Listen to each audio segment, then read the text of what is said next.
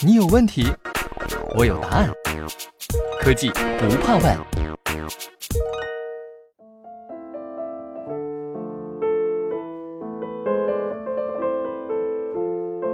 西门子调频一八四七的听众朋友们，大家好，欢迎收听本期的科技不怕问。今天的节目，我们有请到了西门子中国研究院青岛创新中心研究员孙兆军。兆军你好，主持人好，西门子调频一八四七的听众朋友们，大家好。我们知道西门子中国主导公司全球自主机器人的研发工作。那么，青岛创新中心作为西门子在华的首个智能制造为核心课题的研发中心，它在这个领域的研发方向是什么？您能和我们介绍一下吗？西门子的自主研发工作呢，是由中国团队主导的，体现了公司对本地研发实力的认可。我们的专家则来自世界各地，比如德国、美国。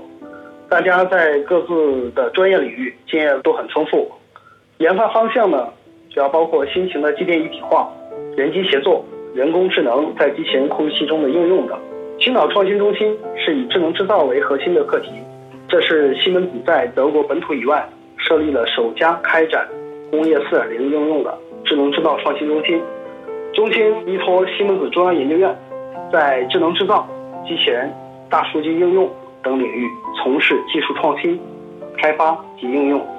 那么，创新中心的成立将为山东的智能制造引入前沿的数字化和自动化技术，联合青岛本地企业与西门子实现优势互补，在各自擅长的领域展开合作，搭建从虚拟到现实、从概念到解决方案的创新平台，最终实现与当地政府及本地合作伙伴的共同发展。机器人这个话题很火哈，但是我们提的自主机器人是什么意思呢？所谓自主机器人呢，是可以独立完成多种任务的机器人，它自带大量的传感器、智能控制器，无需外界人为信息的输入和控制。它是人工智能技术、图像识别技术、大数据分析以及先进感知系统等高科技的集合体。自主机器人呢，也是实现工业4.0的。关键技术基础，自主机器人呢，主要有以下三个特点。首先呢，无需详细的编程指令，自主系统能够独立的工作。第二，智能感知自身的技能，并理解任务。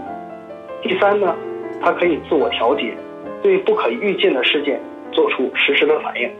那西门子在本地有什么合作的项目？您能和我们举个例子吗？西门子青岛创新中心的创立之初。就积极的联合本地企业，合作探索开发适合中国的先进技术，创建国家级示范工程、行业示范工程，推动相关行业的技术革命，并会同国内的企业参与相关的国家技术标准、行业标准及企业标准的创建，实现优势互补。举例来说呢，我们与奥克玛集团建立了机器人联合应用实验室，共同从事特种机器人。无人驾驶车辆、工业机器人及智能装备的合作研发，西门子将为联合实验室提供机器人的软硬件和机械设计等方面的专业技术，助力奥克玛打造智能制造新业务板块。那在这次合作中，西门子具体扮演了什么角色呢？是不是有一些合作成果可以和我们分享？西门子与奥克玛的合作呢，为推动中国制造业转型升级。以及战略性新兴产业的发展，提供了多学科先进技术和研发力量的支撑。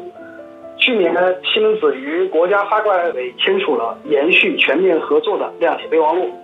最近，国家发展改革委发布了增强制造业核心竞争力三年行动计划，从二零一八年到二零二零年，其中提到了要加快发展先进制造业，推动互联网。大数据、人工智能和实体经济的深度融合，突破制造业重点领域关键技术，实现产业化，增强制造业核心竞争力。那么在此背景下呢，西门子将借助此次合作，助力实现智能制造2025的宏伟目标。西门子与奥克玛的合作呢，是从今年九月份正式开始，针对特种机器人的领域展开研究，取得了一系列的成果。目前呢，已经完成某一种类型的样机的设计、组装和测试。此次合作呢，不仅促进了相关学科领域的交叉融合更能促进装备制造以及新一代信息技术和战略性新兴产业的融合发展。提到机器人哈，我们都觉得这是一个蛮复杂的这样一个机器，那它有很多的部件来组成。那在这些部件当中，机器人的控制器它发挥着什么样作用呢？机器人的控制器呢，是机器人的核心部件，连接着强大的感知系统和运动系统。传感器采集到机器人和外界环境的各种信息，控制器呢进行这种运动学和动力学的运算，控制机器人在作业空间中的运动位置、姿态和轨迹。它就像人的大脑一样，控制器对机器人的性能起着决定性作用。为了适用于特种作业，我们的机器人控制器系统有哪些独特的功能或者优势呢？特种机型的控制器呢，对功能和性能的要求都很高，主要有四大特点。首先呢，要求功耗低。由于特种机型呢，一般都采用电池供电，因此呢，为了尽可能长时间的作业操作，那么要求控制系统的功耗要降到最低。那第二点呢，是要采用模块化的设计，系统要根据功能的需要，可以灵活的进行功能扩展，提高系统整体的适用范围。第三点呢，要求抗干扰性强，在机器人作业的时候，由自身或者复杂环境产生的各种干扰信号是无法避免的，呃，比如说这种油库爆炸呀、电厂火灾等，控制系统呢要通过各种方式对干扰信号进行过滤和弱化，提高系统的鲁茂性。第四点呢，要结构紧凑，要性能要稳定，可靠性要高，要为特种机器人的稳定作业提供强有力的保障。好的，我们今天的节目就到这里，谢谢赵军的分享，谢谢，谢谢主持人。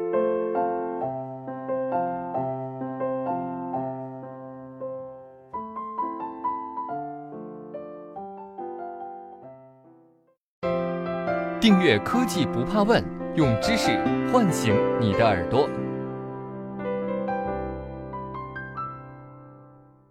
西门子调频一八四七，